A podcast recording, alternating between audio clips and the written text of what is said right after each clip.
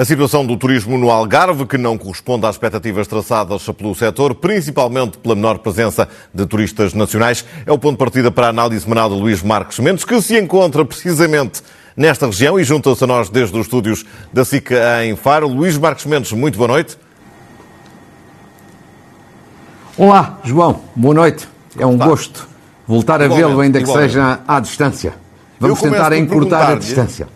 Sim, alguma distância. Eu começo por perguntar-lhe se nota de facto este ano menor fluxo turístico aí no Algarve.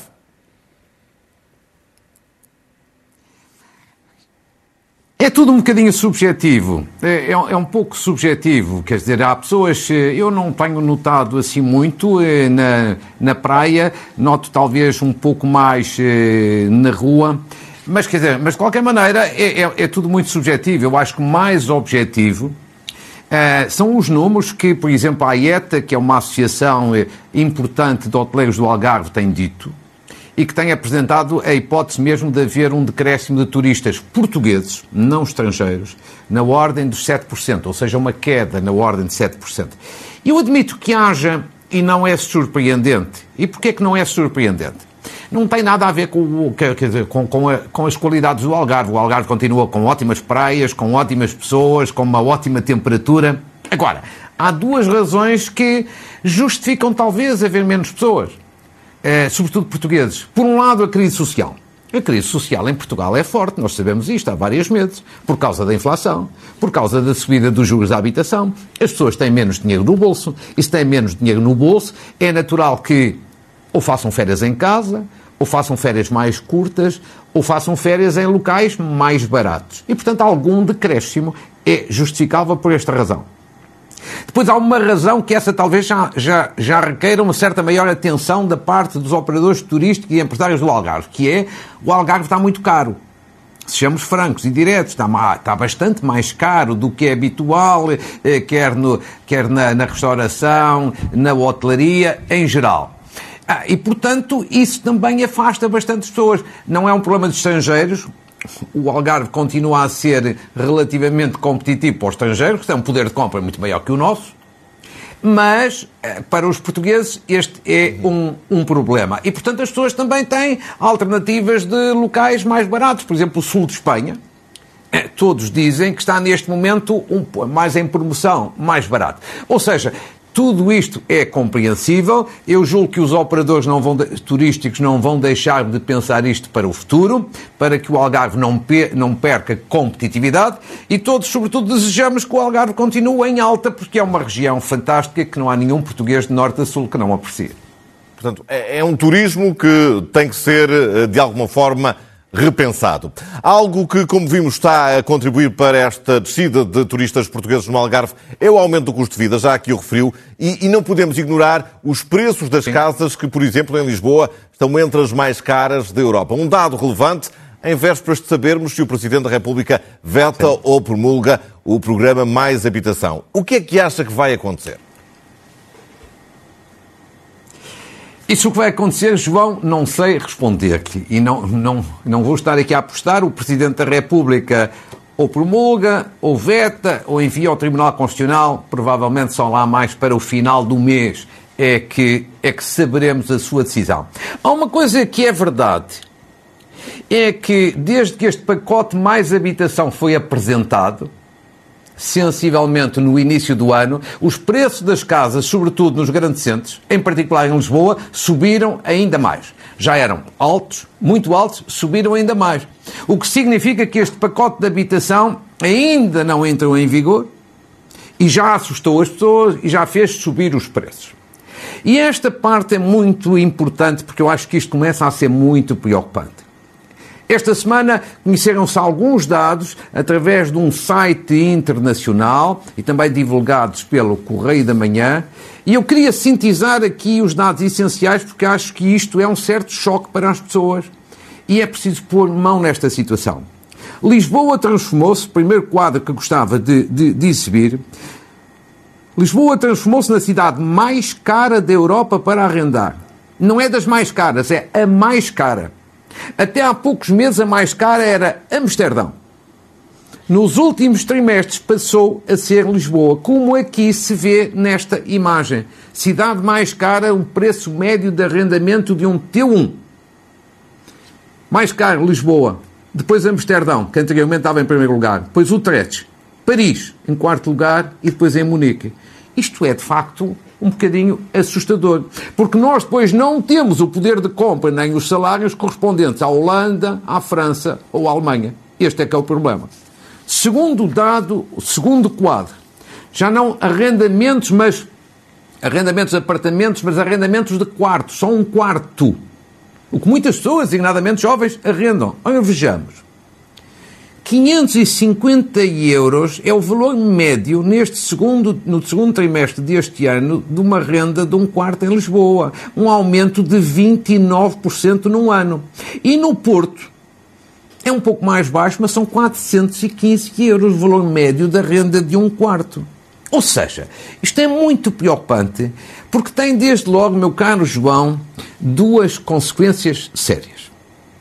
A primeira consequência é que, nestes grandes centros, vejamos o caso de Lisboa, eu conheço várias pessoas que hoje em dia já deixaram de morar em Lisboa. Já mudaram a sua residência para Setúbal, para Porto Alegre ou para Évora. Eu não estou a fazer ficção, conheço casos concretos.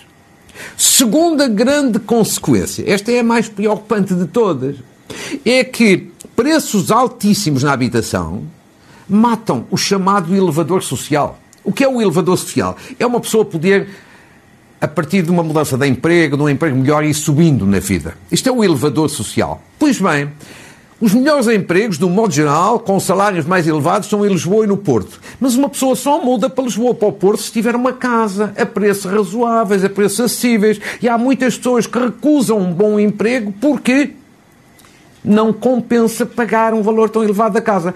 Conclusão. Isto é é uma questão muito séria e, e, eu espero que o pacote mais habitação, se vier a, a, a ser promulgado, ajude a resolver isto, sendo certo que até ao momento o contributo que deu foi assustar proprietários, fazer subir rendas e, com isso, evidentemente, tornar a vida mais cara. Considero que este assunto é daqueles que já, já não, não vou a tempo de fazer nada, mas é daquelas matérias que justificava quase um entendimento de regime entre os dois grandes partidos para, para, em vários anos, ter aqui uma estratégia para fazer baixar os preços das casas. Portanto, tem aqui algumas reservas se este programa do governo tem ou não a solução para o problema. As minhas reservas são basicamente, João, as reservas de vários especialistas. Qual é a grande questão? Nós precisamos ter mais oferta porque a procura é grande. Ora, não se vê exatamente onde é que há instrumentos para mais oferta em termos significativos e com alguma rapidez. E, portanto, eu tenho esperança porque sou um otimista, mas tenho muitas reservas porque ouço especialistas do setor e acompanho muitas das reservas que têm colocado. E é o que dizia, todos nós eh, conhecemos eh, pessoas que estão a deixar Lisboa e Porto, as grandes cidades, instalarem-se em meios em que as habitações não são de facto uh, tão caras. Ora, estas são, são, notícias que se juntam a outras sobre o estado da economia, mas nem Sim. todas são más. Vamos começar por quais? Não. Vamos lá ver. Esta semana saíram vários dados.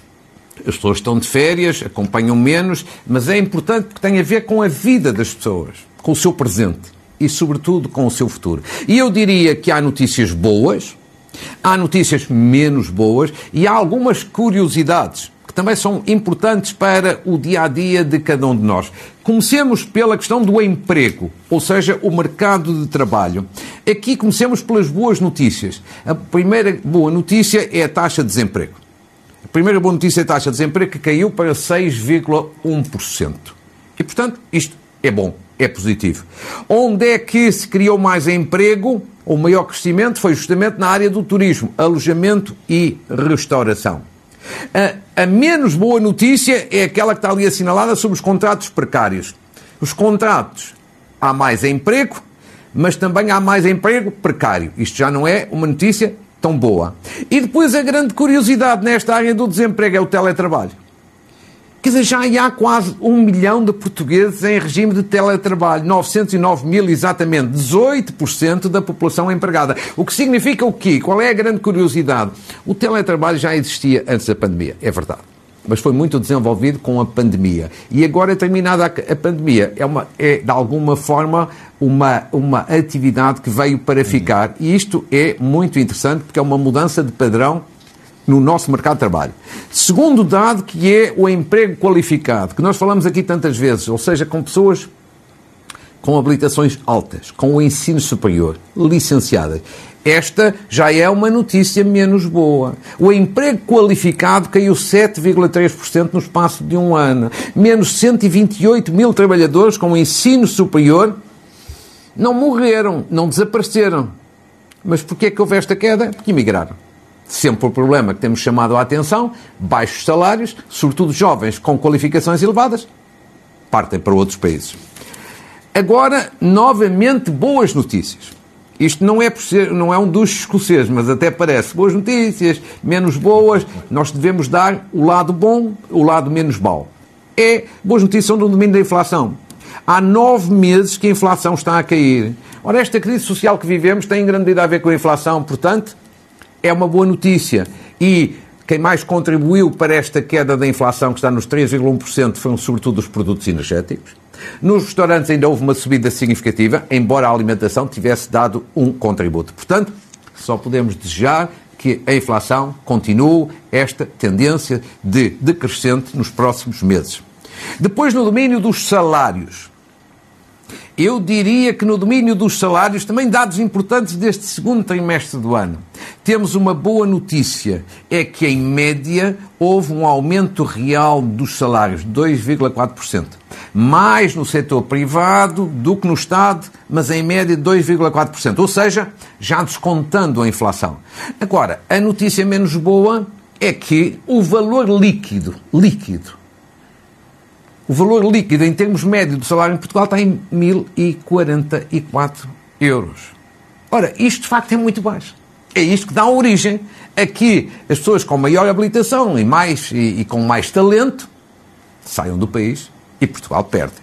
E, finalmente, as pessoas perguntarão: e este aumento, eh, onde, em que áreas é que se verificou mais? Ora, vejamos, os setores que tiveram digamos assim, maiores aumentos são estes que estão agora aqui assinalados: alojamento e restauração, setor das águas e saneamento, saúde e apoio social, comércio por grosso e retalho e indústria transformadora. E temos do outro lado, menos bom, a agricultura, banca e seguros, sem aumentos reais e, em alguns casos, até com, eh, digamos assim, uma perda real do poder de compra dos salários. Portanto, resumindo e concluindo, há aqui notícias positivas, expectativas positivas, sobretudo no domínio do emprego, algumas no domínio eh, dos salários, mas temos ainda que fazer bastante mais para, sobretudo, reter os jovens que estão sempre a partir para outros países. Eu estive aqui a olhar atentamente para estes números que uh, nos foi trazendo, eu e todos, uh, acredito. Uh, e que relação é que estabelece é. entre alguns destes dados e os números da economia paralela, que são preocupantes e que hoje aqui também nos traz? Oh, João, você diz que são preocupantes e eu acrescentaria, são cada vez mais preocupantes. Isto é um tema que pouco se fala em Portugal. Pouco se fala.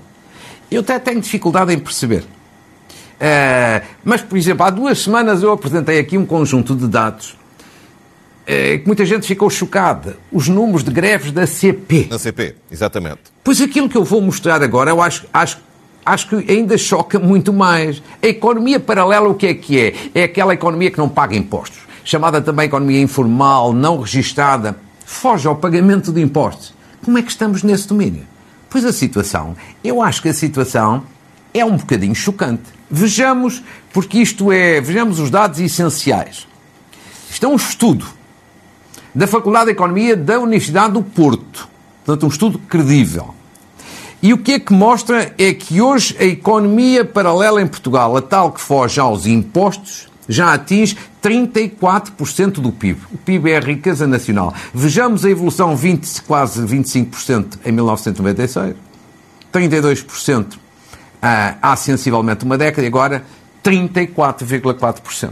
Agora, segundo, segundo quadro, vejamos isto traduzido mais em miúdos, para as pessoas compreenderem melhor o que é que isto significa na prática.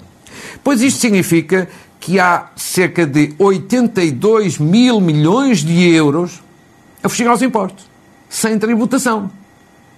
Ou seja, isto é economia paralela, a par da economia oficial. Diz-se, ah, mas a autoridade tributária não é dura, exigente e firme. Não, pelos vistos, há muitas coisas também ainda, ainda que escapam. E vejamos a dimensão. Estes 82 mil milhões que são a economia paralela em Portugal, números de 2022, isto é mais do que 37 mil milhões de fundos que Portugal vai receber até 2026 da União Europeia. Mas eu até acrescentaria, não está ali no quadro, é mais do que os cerca de 50 mil milhões que vamos receber da União Europeia até 2030. Ou seja, isto é uma certa calamidade. Mas para ainda trocar, eh, tentando ainda trocar mais em miúdos, para explicar ainda melhor eh, o que é que representa esta economia paralela, vejamos o seguinte. Façamos aqui um exercício. Foi um exercício que eu fiz, uma, uhum. uma simulação. Imaginemos que sobre estes 20, 82 mil milhões de euros se aplicava um imposto de 20%. O que para as taxas de impostos que nós temos em Portugal até não seria um imposto alto. E, portanto, isto daria, portanto, uma receita é, é, é, é, este terceiro quadro, daria uma receita potencial de 16 mil milhões de euros se aplicasse um imposto apenas de 20%. Ora, o que é que isto significa? Que significa que o Estado arrecadava mais dinheiro do que aquilo que gasta todos os anos com saúde. 14 mil milhões de euros. Ou aquilo que gasta com educação, que são 9 mil milhões de euros. O que significa, portanto, que a economia paralela, que sempre existiu, evidentemente, e sempre há de existir, deixemos de demagogias, mas é aqui um problema sério. É um e problema há, e há sensível, formas, é um problema delicado. E há formas de travar este crescimento? Ó oh, João, eu acho que essa sua questão é que é muito pertinente. Quer dizer, há muito boa gente, especialistas na matéria, que dizem o, o, o, quê? Primeiro, em tempos de crise, a tendência para fugir ao pagamento de impostos é maior. Mas depois há uma, há uma questão a qual não se deve fugir.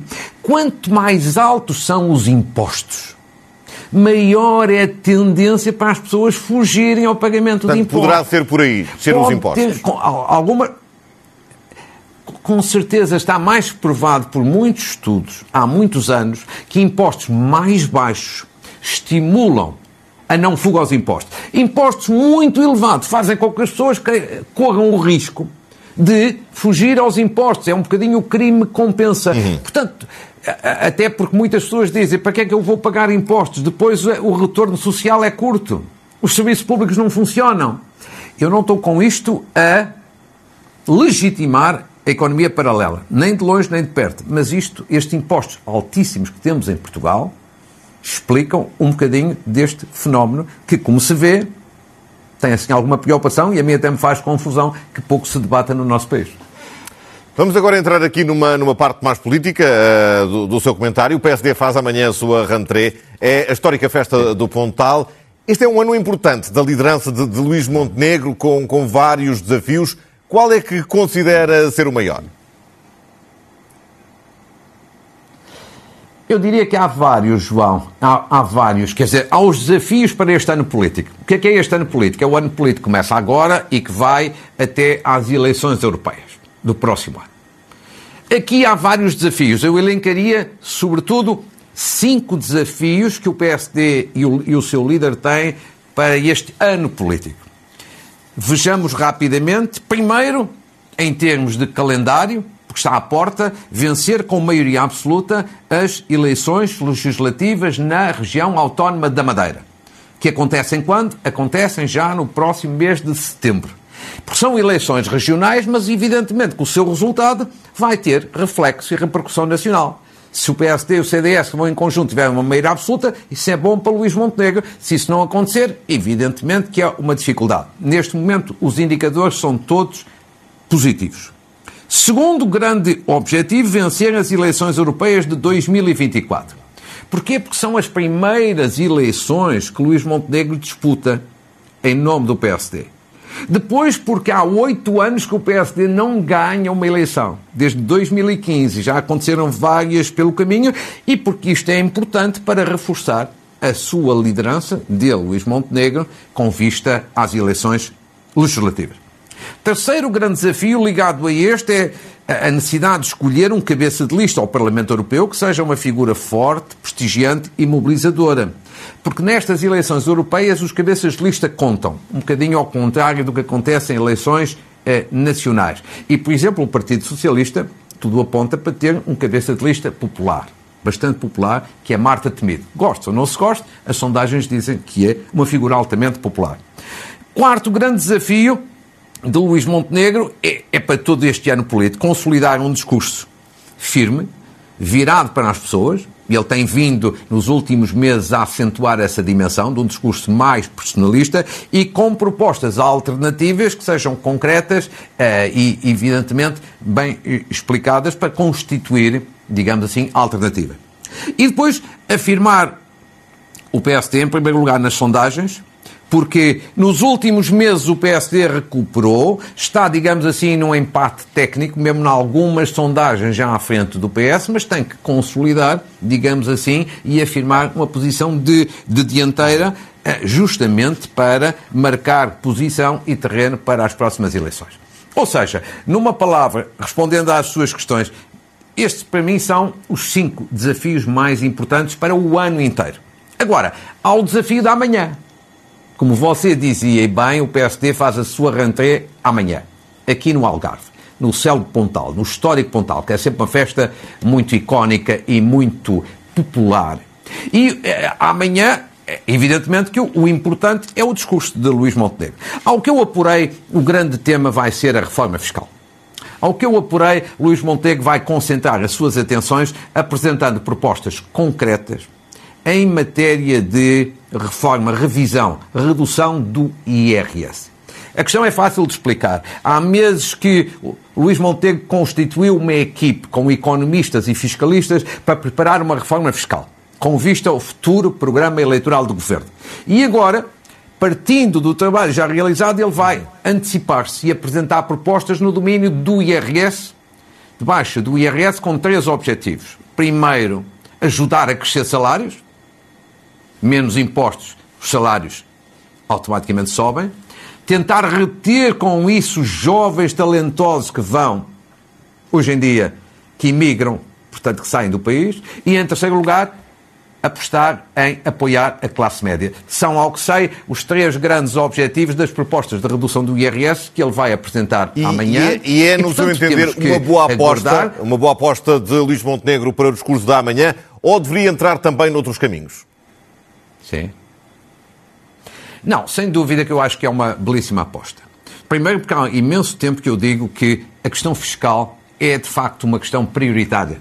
Deve ser uma questão prioritária para o PSD porque evidentemente tem-se visto a parte do governo uma preocupação só sempre de subir, subir, subir a carga fiscal. E, portanto, é uma causa importante do PSD. Segundo, não chega a defender os impostos, é preciso ter iniciativas concretas. É aquilo que vai ser feito. E eu acho que é desta maneira que um partido da oposição afirma a sua credibilidade e o seu prestígio. É dizendo sobre esta matéria, nós pensamos diferente do Governo nesta ou naquela questão e, portanto, se este, este caminho a ser feito, como já foi feito há pouco tempo no domínio da saúde, é positivo. Muito bem, vamos olhar aqui também para a Iniciativa Liberal, que já fez ontem a sua rentrée, com Sim. 10 compromissos para uh, o futuro. É.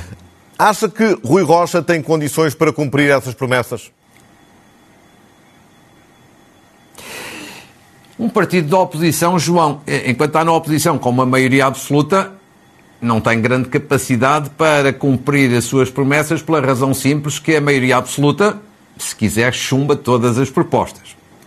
E, portanto, são as da Iniciativa Liberal, do PSD ou de qualquer outro partido. A maioria absoluta é a maioria absoluta. Só deixa passar aquilo que quer. Agora, o importante é que um partido, mesmo que as suas propostas não sejam, entretanto, aprovadas, as apresenta ao país. É, é importante que não, não faça apenas críticas, que não diga apenas mal, que não seja apenas um discurso pela negativa, que seja um discurso pela positiva. E por isso é que saudei há bocadinho esta iniciativa do PST no domínio fiscal. Quanto à iniciativa liberal, Rui Rocha apresentou 10 compromissos para o futuro e sublinhou a força de alguns. Dou apenas dois exemplos. Por um lado, uma preocupação da mudança com o sistema eleitoral. É uma questão estrutural, sem dúvida, embora talvez não diga muito às pessoas, mas é uma preocupação estrutural. Depois, uma outra que é estrutural e diz muito às pessoas. Foi um segundo enfoque do seu discurso: saúde. Já Coutinho de Figueiredo tinha apresentado recentemente uma proposta de nova lei de base da saúde. Eu acho que é positivo haver aqui uma panóplia de causas e de propostas. Agora, se me permitem, eu acho que a grande questão que se coloca à iniciativa liberal neste próximo ano são as eleições europeias. Porquê? Porque são as primeiras eleições europeias que a iniciativa liberal disputa. Tem, portanto, que ter um bom cabeça de lista. Tudo aponta para que possa ser Coutinho Figueiredo, o que a acontecer é um nome credível, nome forte. Segundo, a iniciativa liberal precisa ter um bom resultado. Porque ter um bom resultado significa que ganha estatuto. Estatuto para quê? Para poder ser um parceiro de hoje à amanhã em eleições nacionais do PSD. Terceiro, evidentemente que se não correrem bem as eleições europeias, não é o fim da iniciativa liberal, evidentemente, mas torna a sua vida mais difícil para o futuro. Ou seja, 2024, com as eleições europeias, é para todos os partidos um desafio essencial. Para o, para o partido do governo, para tentar evitar instabilidade, e para os partidos da oposição, para consolidarem a sua, o seu estatuto de alternativa. Portanto, vai passar muito por aqui também um bom resultado da direita em próximos atos eleitorais, eh, sem precisar uh, uh, do Chega. Nós estamos quase a chegar ao final, vamos entrar nas notas finais, temos Sim. ainda várias, hoje, hoje não, não, são poucas, e vamos começar estas notas finais Sim. com uma informação muito importante no que diz respeito aos juros dos depósitos bancários. Exatamente, João. Juros dos depósitos, que é um tema que eu tenho falado bastante aqui, porque basicamente há muitas pessoas que se sentem injustiçadas e até irritadas porque dizem: ah, os bancos recebem muito, porque os juros têm subido no crédito à habitação e depois pagam um pouco nos depósitos a prazo. Isto tem irritado muita gente, muita gente se sente injustiçada e com toda a razão. Pois bem, as coisas estão a mudar um bocadinho, mas muito lentamente. Pois bem, eu chamo aqui a atenção do seguinte: o regulador do Reino Unido, do sistema financeiro, tornou público hoje ou ontem isto. Ou os bancos no Reino Unido sobem os juros dos depósitos a prazo, ou então o regulador vai intervir com medidas robustas. E vejamos mesmo o que é que diz o regulador financeiro no Reino Unido. Esta frase é muito importante. Quando muitas pessoas sentem o aperto das taxas de juros e do crescimento dos preços, é mais importante do que nunca que sejam oferecidas taxas de poupança justas e competitivas, ou seja, nos depósitos. Eu diria que se em Portugal, o Banco de Portugal, falasse desta forma, firme, clara e transparente, talvez as pessoas não se sentissem tão injustiçadas e irritadas como se sentem hoje em dia. E por isso queria aqui registar esta excelente eh, notícia que vem do Reino Unido. É pena que só se aplique ao Reino Unido. Muito bem, vamos Agora, avançar. Terminando, Temos dois minutos para as outras uh, notas finais. Rapidamente. Sim, senhor. Sim, senhor. Saudação a Dom Rui Valério o Bispo das Forças Armadas, que foi designado esta semana Patriarca de Lisboa. Uh, eu devo dizer que saber entrar ou saber sair é uma arte. E eu acho que ele soube entrar e entrar com o pé direito, com uma declaração muito clara e muito firme a condenar os abusos sexuais na Igreja e a declarar a sua solidariedade com as vítimas. E todos me dizem, não tenho o gosto de o conhecer pessoalmente, que é uma pessoa muito simples, e ao mesmo tempo com o espírito aberto. Uma saudação para ele. Uma saudação para quem também teve ah, o talento e a arte de sair bem. Dom Manuel Clemente, que deixa funções e depois de ele ter sido o autor da ideia das Jornadas Mundiais da Juventude em Portugal e que sai depois de ter tido uh, um pontificado com muitas eh, dificuldades, mas que sai com dignidade, com correção e com elevação. Depois, uma saudação aos medalhados, que são vários, dos Jogos Universitários que terminaram esta semana na China. Camila Rebelo, Décio Andrade, Eliana Bandeira, Gabriel Lopes, João Coelho, Mariana Machado, que já tinha feito referência na semana passada, seis medalhados, os três primeiros com prata e os três segundos com ouro. Foi a melhor prestação de sempre de Portugal em Jogos Universitários. Devemos orgulhar-nos destas boas Muito notícias. Bem. Saudação a Rafaela Silva. Rafaela Silva, campeã da Europa em aeromodelismo na categoria de voo circular F2B e que eh, é a primeira vez que uma jovem, uma senhora, é campeã da Europa por Portugal. Uma saudação ao Centro Ciência Viva, que é um centro importantíssimo, e à sua presidente, Rosália Vargas. E porquê? Porque durante os últimos dias, 80 jovens de várias escolas do país e de vários meios sociais estiveram no pavilhão do conhecimento a fazerem o quê? A viverem a simulação de um acampamento na Lua, de um acampamento lunar. Isto é muito importante porque é uma forma de desenvolver nos jovens vários conhecimentos de robótica, de programação, de geologia, de outras áreas. Parabéns ao Centro Ciência Viva. Depois, uma, uma palavra de solidariedade ah, aos bombeiros, à proteção civil e à população afetada pelos incêndios desta semana. Felizmente, a boa notícia é que Uh, não houve perda de vidas humanas, mas houve grandes perdas em termos materiais. É preciso esta palavra de solidariedade. E para e terminar? É, é quase a terminar, jornadas, jornadas Mundiais da Juventude, queria acrescentar às saudações que fiz na semana passada, uma saudação ao Metropolitano de Lisboa. Fez, numa semana, bateu um recorde. 4 mil viagens e com grande eficiência. Parabéns. E à PSP, queria sublinhar, a PSP chamaram-me a atenção disto, eu já, tinha, eu já tinha elogiado a PSP, mas chamaram-me a atenção que, pelo menos no último dia, a PSP foi uhum. aplaudida aplaudido os agentes da PSP, quer pelos voluntários, quer por participantes, ou seja, um trabalho muito profissional, com muita eficiência e com muita correção, mesmo do ponto de vista da simpatia com as pessoas. Isto é bom, porque normalmente diz-se mal da polícia, eu acho que nós a devemos elogiar. E termino só com isto, amanhã, 638 anos da Batalha de Aljubarrota, com comemorações interessantes em Aljubarrota. Ah, é sempre patriótico recordarmos esta batalha que foi eh, de uma importância capital para Portugal. Caríssimo João, despeço-me aqui do Algarve, com a chamada de atenção que daqui a uma semana não farei comentário, no não dia 20, connosco, não farei, regressarei, regressarei aqui à antena, se tudo correr bem, no dia 27. Ou seja, não daqui a uma semana, mas daqui a duas semanas. Já com a Clara si, um grande abraço. Continuação de boas férias. Eh, eh, foi um gosto, como sempre, partilhar consigo este espaço. Obrigado, muito gosto, muito gosto.